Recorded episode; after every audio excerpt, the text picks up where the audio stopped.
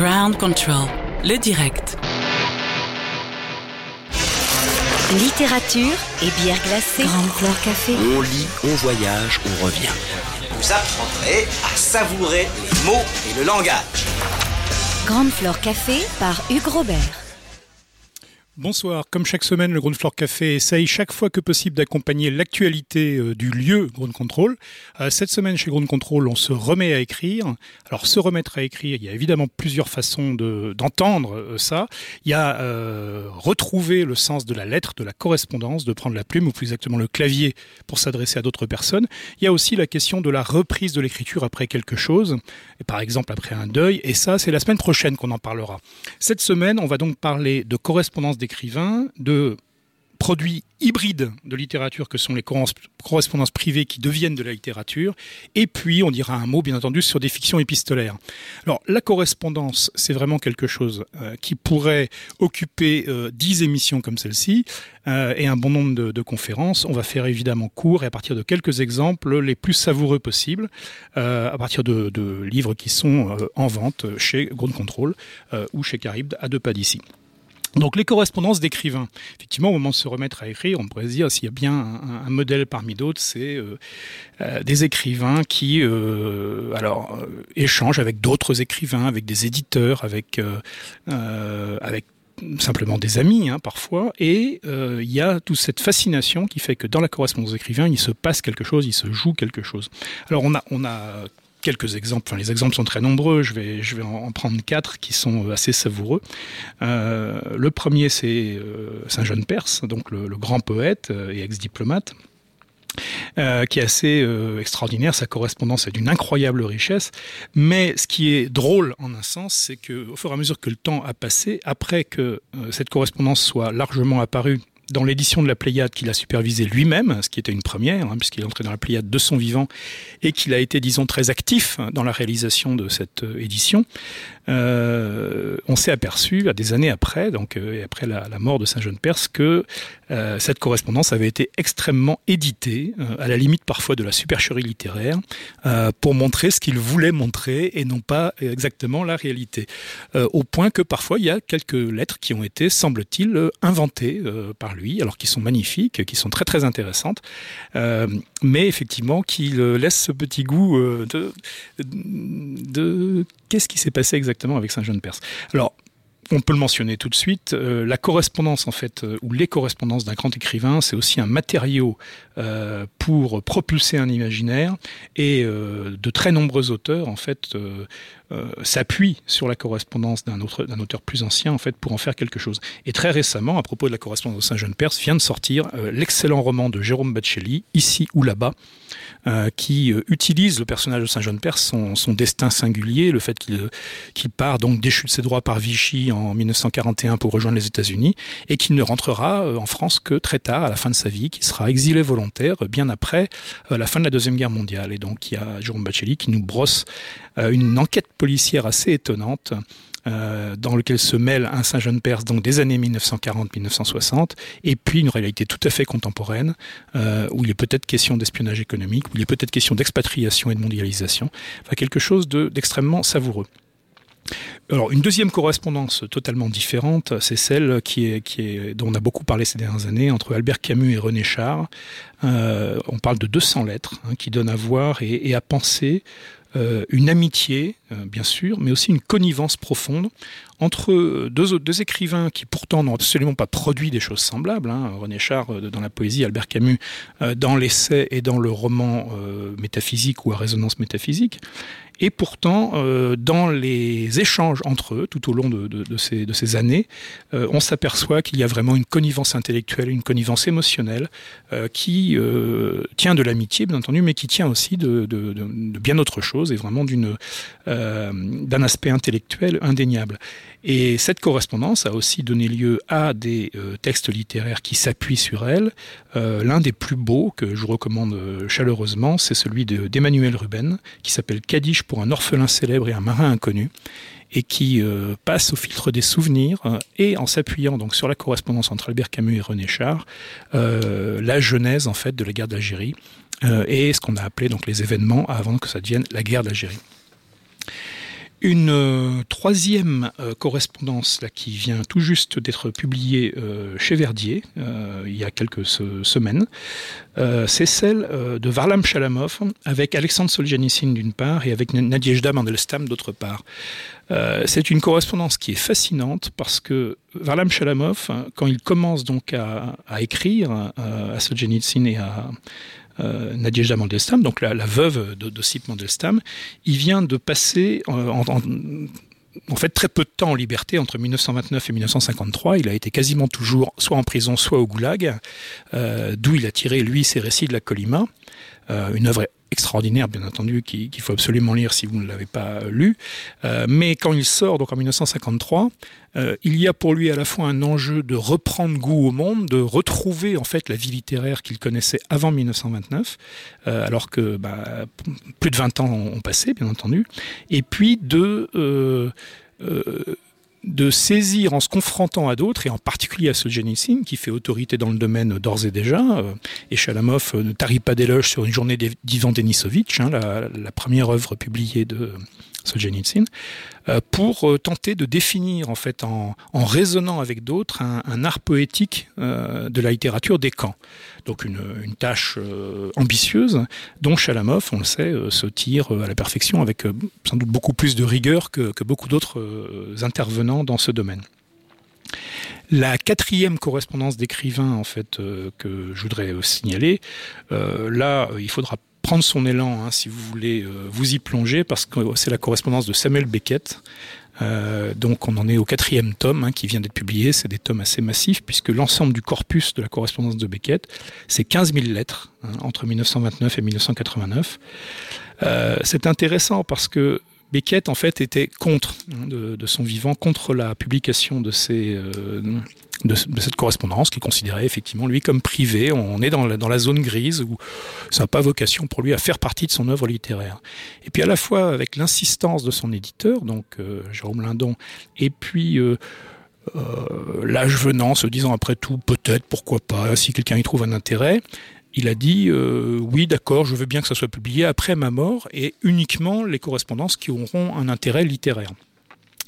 Mais c'est pas lui qui a défini euh, si ça avait un intérêt littéraire ou pas, et euh, donc les éditeurs posthumes s'en sont un peu donnés à cœur joie, il faut bien l'avouer. Donc c'est un ensemble de correspondances qui est absolument passionnant. On y trouve de tout, euh, toutes sortes de choses qui, euh, qui, permettent évidemment une compréhension de la mécanique complexe et mobile d'une œuvre particulièrement, singulière.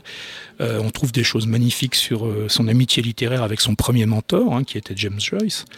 Euh, mais on trouve aussi des trucs assez, assez drôles dans la façon dont ça a été édité, puisque d'une d'une remarque d'une ligne en fait dans une lettre de Samuel Beckett qui dit qu'il s'est ennuyé comme euh, c'est pas permis à un concert euh, en 1931 euh, les éditeurs, euh, donc à partir de cette ligne, euh, consacrent 30 lignes à expliquer de quel concert il s'agissait, qui jouait, qui euh, dirigeait.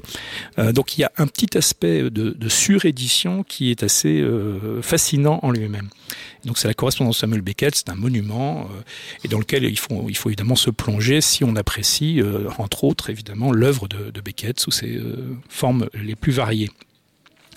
Donc euh, avant de passer aux choses un peu plus hybrides, c'est-à-dire des correspondances qui ne sont pas au départ des correspondances euh, littéraires ou qui ne parlent pas de littérature, euh, on va faire une brève pause musicale avec Love Letter.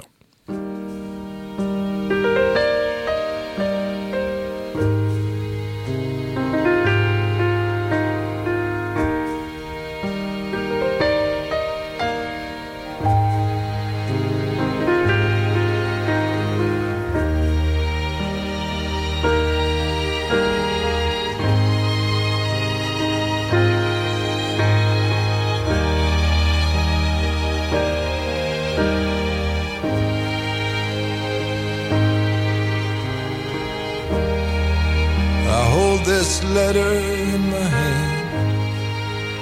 A plea a petition a kind of prayer. Hope it does as I have planned losing her again is more than I can bear. Kiss the cold white envelope press my lips against her name. 200 words we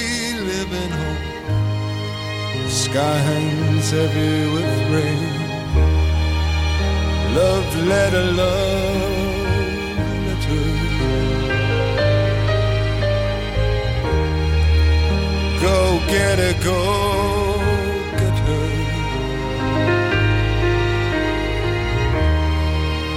Love letter, love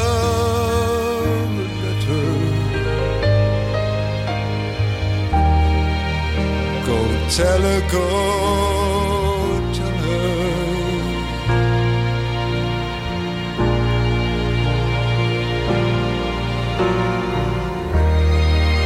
A wicked wind whips up the hill.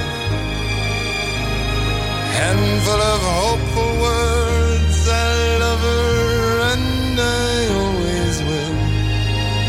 Sky is ready to burst. Said some I did not mean to say. Said some I did not mean to say. Said some I did not mean to say. It all came out the wrong way. Love letter, love letter. Go get her, go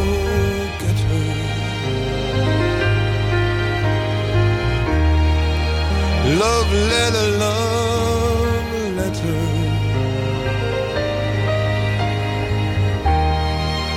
Go tell her, go tell her.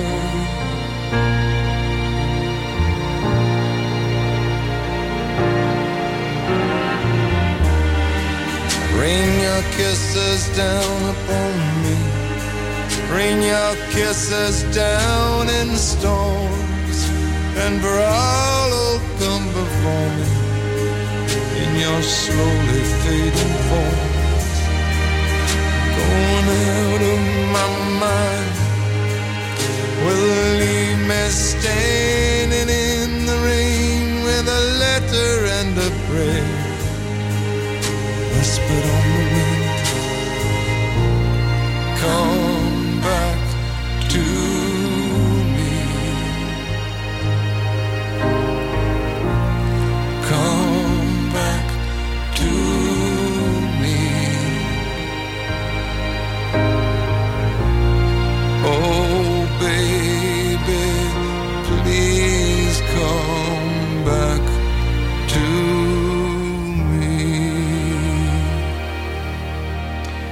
quand on parlait de Saint-Jean Perse, de- d'Albert Camus, René Char, de Varlam Chalamov ou de Samuel Beckett, on parle euh, massivement d'une correspondance qui a un contenu euh, littéraire ou artistique, c'est-à-dire que des échanges portent, euh, pas toujours totalement, mais en grande partie sur des choses qui touchent à l'œuvre, en tout cas pour les parties qui ont été bien entendu éditées, que ça soit presque intégralement dans le cas d'Albert Camus, René Char ou de Varlam Chalamov, Alexandre Solzhenitsyn et Nadia Jamandestam, ou que ça soit par sondage, par élimination euh, selon des règles euh, plus, ou moins claires, plus ou moins secrètes chez sa jeune Perse ou chez Samuel Beckett. Il y a une autre forme de correspondance qui ont été publiées, qui sont disponibles, que l'on peut lire, qui sont des correspondances euh, non seulement privées, mais intimes, et notamment tout ce qui est autour des lettres d'amour, et qui deviennent pourtant, après le décès de leur euh, instigateur, qui deviennent littérature. Alors, parmi les plus connus, euh, probablement, et les plus intéressantes, il y a les Lettres à Milena de Franz Kafka, donc euh, euh, une correspondance très intense entre 1920 et 1923. Euh, L'histoire assez singulière, en fait, d'un amour, non pas d'un amour impossible, mais d'un un amour qui se refuse, d'un, comme appellera, y compris dans les lettres, un mal d'absence, donc entre Milena et Franz Kafka euh, qui euh, aboutit à un certain nombre de confidences qui sont des confidences de nature littéraire, mais qui sont aussi des confidences sentimentales, euh, des confidences sociales dans certains cas. Donc un matériau absolument passionnant, mais résolument intime. Dans le même ordre d'idées, mais allant d'une certaine façon encore plus loin, les fameuses lettres à loup hein, de Guillaume Apollinaire. C'est la correspondance du poète avec Louise de Coligny-Châtillon, dont il aurait tant voulu être aimé comme lui l'aimait de 1914 à 1918. Ce sont des lettres d'amour qui sont à la fois frivoles et désespérées, poétiques, érotiques. Elles incluent parfois un calligramme ou des, petites choses, des petits cadeaux en fait. On y parle effectivement euh, beaucoup euh, d'amour, d'érotisme, de, de, choses que Guillaume Apollinaire souhaiterait pouvoir faire depuis euh, son front, d'où il, a écrit la majorité de cette correspondance. Euh, c'est poignant, c'est beau, c'est étonnant, bien entendu. On est dans, le témoignage euh, écrit, euh, sans véritable arrangement, mais d'une très haute tenue littéraire.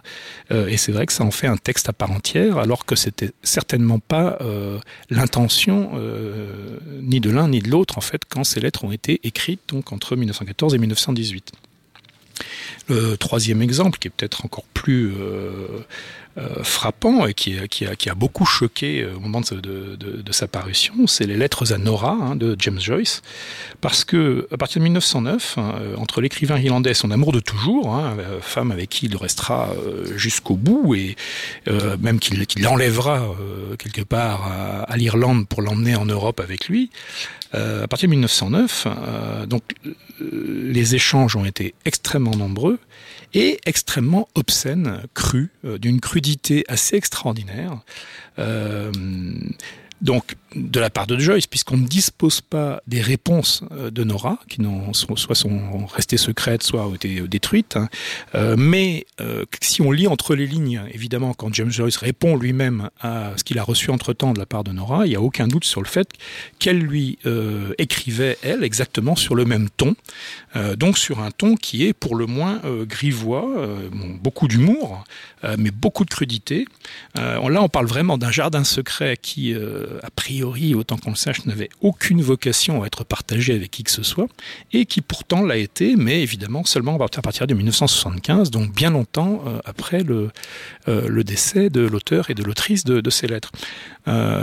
C'est un évidemment un monument de la littérature comme James Joyce, euh, entre 1975 et 1985, quand ces lettres ont été publiées pour la première fois, euh, il y a eu plus qu'un parfum de scandale, hein, puisqu'un bon nombre de lecteurs, de lectrices se sont offusqués, se sont dit mais comment euh, peut-on être à la fois un pareil génie littéraire et puis un, un écrivain aussi polisson, aussi euh, acharné de, sexe, hein, de crudité, d'obscénité, euh, ça passe l'imagination. Alors que évidemment, on sait que non, ça ne passe pas l'imagination, que les, écrivains ou les, euh, écrivaines sont des gens comme les autres par bien des aspects, mais c'est vrai que de le voir par écrit sous cette forme dense ramassée dans les lettres à Nora, ça donne vraiment quelque chose de très bizarre. Alors c'est à la fois très savoureux, très étonnant, et on retrouve une, une façon de, gérer les coques à l'âne et bien entendu ensuite les exégètes euh, sérieux ont pu aussi euh, se servir euh, des lettres à Nora pour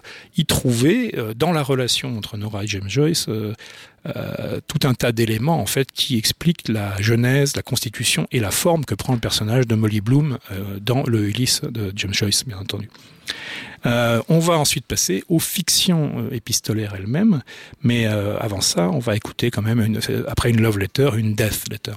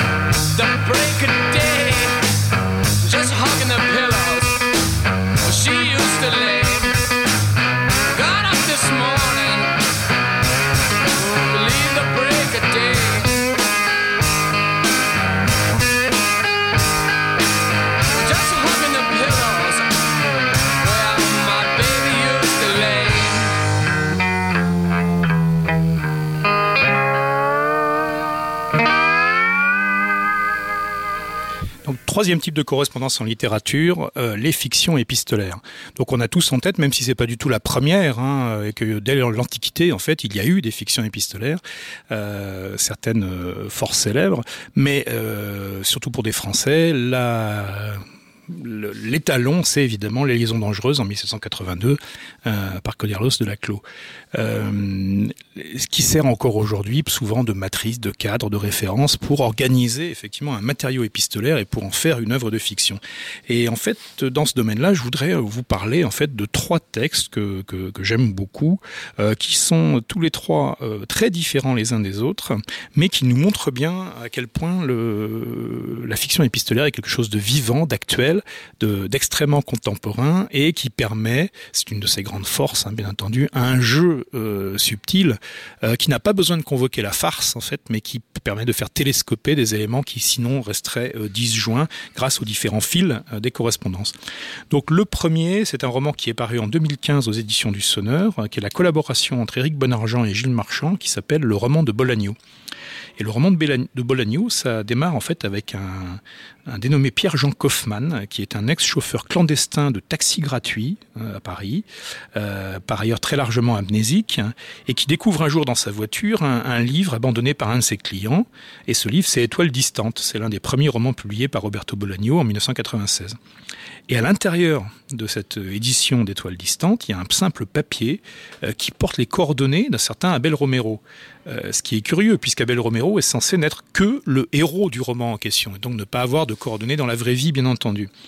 Mais euh, Pierre-Jean Kaufmann, euh, à la fois un peu sous l'effet de l'alcool, il faut bien l'avouer, mais aussi de l'impulsion et de l'intuition, euh, contacte Abel Romero, donc euh, aux coordonnées qui figurent dans ce livre, et il est, Abel Romero existe réellement, et se trouve être un ex-enquêteur de police chilien qui vit en retraite à Barcelone. Alors évidemment, ça rappelle quelque chose à ceux qui connaissent Roberto Bolaño. Et à partir de là, c'est le début d'une double quête, qui est à la fois une quête totalement improbable et absolument nécessaire, qui est nourrie par l'amnésie du Parisien et par l'hypermnésie du Chilien de Barcelone. Et donc tout ce roman prend la forme d'un échange de lettres et de courriers électroniques euh, entre les deux. Et cet échange euh, va nourrir en fait euh, et dessiner ses propres buts en avançant. Alors ce qui est vraiment fascinant, c'est que sans, qu'on sache lequel, même s'ils l'ont avoué dans, telle ou telle euh, interview, euh, il y avait un des deux auteurs qui connaissait parfaitement l'œuvre de Bolagno et l'autre qui ne la connaissait quasiment pas.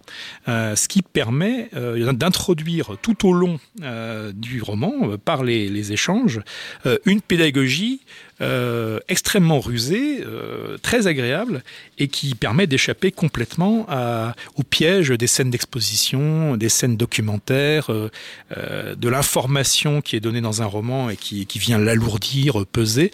Là, en fait, ça se fait de façon extrêmement naturelle.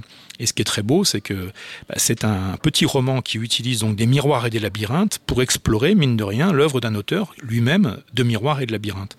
Et donc il y a tout un travail sur la dissymétrie de l'échange entre les deux personnages et sur la, façon dont euh, la fiction et la réalité, depuis la toute première scène, donc quand ce Abel Romero, qui devrait être un personnage, devient un personnage apparent, un, être humain à part entière, euh, jusqu'à la fin, en se demandant évidemment euh, qu'est-ce que fait la littérature avec le réel, hein, et qui le, fait en toute beauté. Donc c'est le roman de Bolagno aux éditions du Sonneur en 2015. Le deuxième dont j'aimerais vous parler, c'est euh, La toile de Sandra Luc- Lucbert, qui est paru chez Gallimard en 2017. Alors dans les références de la toile, il y a de façon euh, tout à fait officielle euh, Les liaisons dangereuses de Claude de Laclos, euh, si ce n'est que Sandra Lucbert a transposé tout cela d'une façon, et l'a ramifié, surtout elle l'a transposé aujourd'hui, en fait, dans un un univers qui est celui de, de start-up culturel euh, très haut de gamme, de, de ceux qui font l'art contemporain, qui décident ce qui est hype, ce qui ne l'est pas.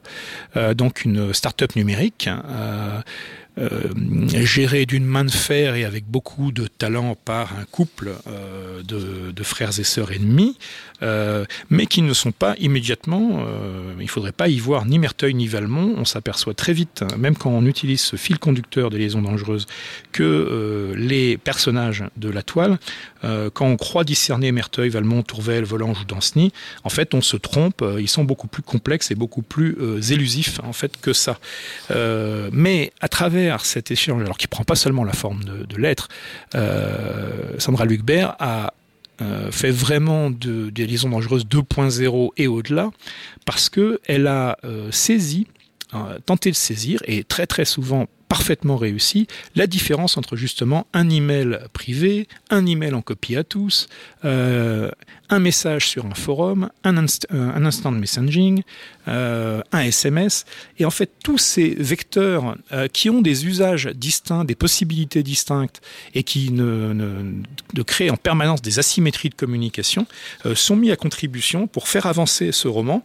Et ce qui est extraordinaire, c'est que à la fois on est effectivement dans la technologie de communication la plus contemporaine euh, et la plus virtuelle, on est dans des choses extrêmement éthérées, et en même temps on est renvoyé à euh, la poésie élégiaque euh, antique par des détours que je vous laisserai découvrir, mais qui ne sont ni artificiels, ni du tout... Enfin ni inutiles, qui au contraire nourrissent la façon dont l'intrigue avance, sachant que cette cette fuite numérique, en fait, cette euh, toile euh, qui se crée, euh, s'ancre aussi dans des grandes manifestations, elles tout à fait physiques, hein, qui sont, puisqu'on parle des manifestations en Turquie à l'époque, de façon extrêmement concrète. Et donc La Toile est un très très beau roman, hein, très très grand roman, peut-être un des romans les plus intelligents qui est sorti ces deux ou trois dernières années. Et pour terminer, j'en prendrai un complètement différent euh, à propos d'auteurs dont on a déjà parlé en fait sur cette antenne. Donc c'est le meurtre au poisson rouge de Andrea Camilleri et Carlo Lucarelli. Alors vous vous souvenez bien sûr, Andrea Camilleri, on en a parlé euh, avec Serge Cadrupani notamment ici. C'est entre autres, parce que c'est pas du tout seulement ça, mais c'est le créateur donc du personnage de Salvo Montalbano, ce commissaire de police sicilien, amateur de bonne chair, amateur de femmes aussi, euh, qui en fait au fil des enquêtes gère les enquêtes, la situation politique, économique et sociale de l'Italie en général et de la Sicile en particulier, mais gère aussi euh, en fait euh, son propre regard face à la vieillesse qu'il sent venir peu à peu, enfin, en fait depuis ses 30 ans il la sent venir, mais euh, qu'il préoccupe au fil des, romans. Et donc ce personnage de Salvo Montalbano, donc qui est, une, enfin qui est un, un, géant de la littérature policière et même de la littérature au sens large italienne. Et d'un autre côté, donc Carlo Lucarelli, lui on en avait parlé également, qui a créé différents types de personnages. mais notamment donc une enquêtrice euh, qui s'appelle Grazia Negro, qui est une inspectrice de police de Bologne dans euh, l'œuvre de Lucarelli, un personnage euh, superbe. Et André Camilleri et Carlo Lucarelli, donc en, en 2010, quand ils ont fait Meurtre poisson rouge, euh, ils se sont intensément amusés puisque ils avaient cette envie d'écrire ensemble un roman, mais leurs emplois du temps étaient euh, rigoureusement incompatibles, complètement surchargés entre toutes leurs activités. Alors chez Camilleri, notamment en termes de production télévisée, d'animation d'émissions, euh, chez Lucarelli, un un gros travail également du côté des adaptations, de feuilletons. Donc impossible de se mettre, euh, même de, prévoir des rendez-vous pour travailler ensemble. Donc ils se sont dit, ben, on va le faire par correspondance, donc ce roman. Et bien entendu, euh, l'idée à charmer, c'est de euh, faire, l'enquête par Montalbano depuis la Sicile et par, euh, et par Grazia Negro pardon, depuis Bologne, euh, par correspondance également. Et donc, au bout d'un moment, entre les, euh, blagues euh, tirées du réel que se font Camilleri et Lucarelli et celles que se font les deux personnages, on, y perd la tête, on s'amuse énormément. Je crois que c'est un, des cas où deux auteurs euh, sont morts de rire tout le long et nous le font partager, y compris d'une façon très sérieuse. Alors c'est aussi un, roman qui est très court, mais qui demande quand même une certaine attention. Euh, parce que euh, justement dans les échanges entre les deux personnages il y a plein de clés. On, nous donne les choses telles quelles hein. ce sont des, lettres des emails euh, donc euh, il n'y a pas de, couche d'interprétation autre que celle que nous on va y mettre. Et je vais donc conclure l'émission pour vous en vous lisant un, de ces échanges très bref et vous pourrez méditer en fait sur la dernière phrase et voir à quel point l'ensemble de ce roman est beaucoup plus retors qu'il n'y paraît à l'inspecteur-chef Grazia Negro, brigade criminelle, question de Bologne. Cher Grazia Negro, j'ai bien reçu ta lettre et les pièces jointes. J'hésite beaucoup à te donner un coup de main, car tu me parais du genre à chercher des ennuis. Et les ennuis, c'est contagieux. Je ne parle pas du fait que tu veuilles mener une enquête qui t'a été expressément interdite par tes supérieurs. Cela éventuellement te rendrait sympathique à mes yeux. Non, je veux parler du fait que tu veuilles m'entraîner dans une espèce d'enquête privée et non autorisée en me le demandant sur une feuille à en-tête de la question de Bologne et surtout en adressant la lettre au commissariat de Vigata. Et de fait, la lettre a été ouverte par Catarella, qui m'a téléphoné à Marinella pour me dire qu'il y avait un nègre qui avait tué un certain Rossi, dit Poisson Rouge. Et tu voudrais garder l'affaire sous le boisseau? Mais qu'est-ce que tu crois? Et puis tu ne savais pas que tu ne pouvais pas envoyer copie de ces documents à une personne étrangère à l'enquête, vu qu'ils sont couverts par le secret de l'instruction? Tu as perdu la tête, jeune fille. La seule chose qui tient en partie dans ce que tu m'as envoyé est la dernière page, parce que écrite sur du papier sans en-tête et signée de la seule initiale de ton prénom. En partie seulement, parce que tu as mal fait de l'écrire de ta main. Il aurait mieux valu que tu la tapes à l'ordinateur n'importe quelle expertise graphologique mènerait jusqu'à toi. Alors en conclusion, à ta demande de collaboration, je me trouve contraint de répondre par la négative, je suis désolé, mais je ne te fais pas confiance. Je t'avertis que j'ai brûlé les documents joints dans la crainte que Catarella les renvoie à la question de Bologne. Je sais que je, que je t'ai déçu, mais je n'y peux rien. S.M. Pourrais-je avoir ton adresse personnelle? Tu peux m'écrire à SM Marinella Vigata.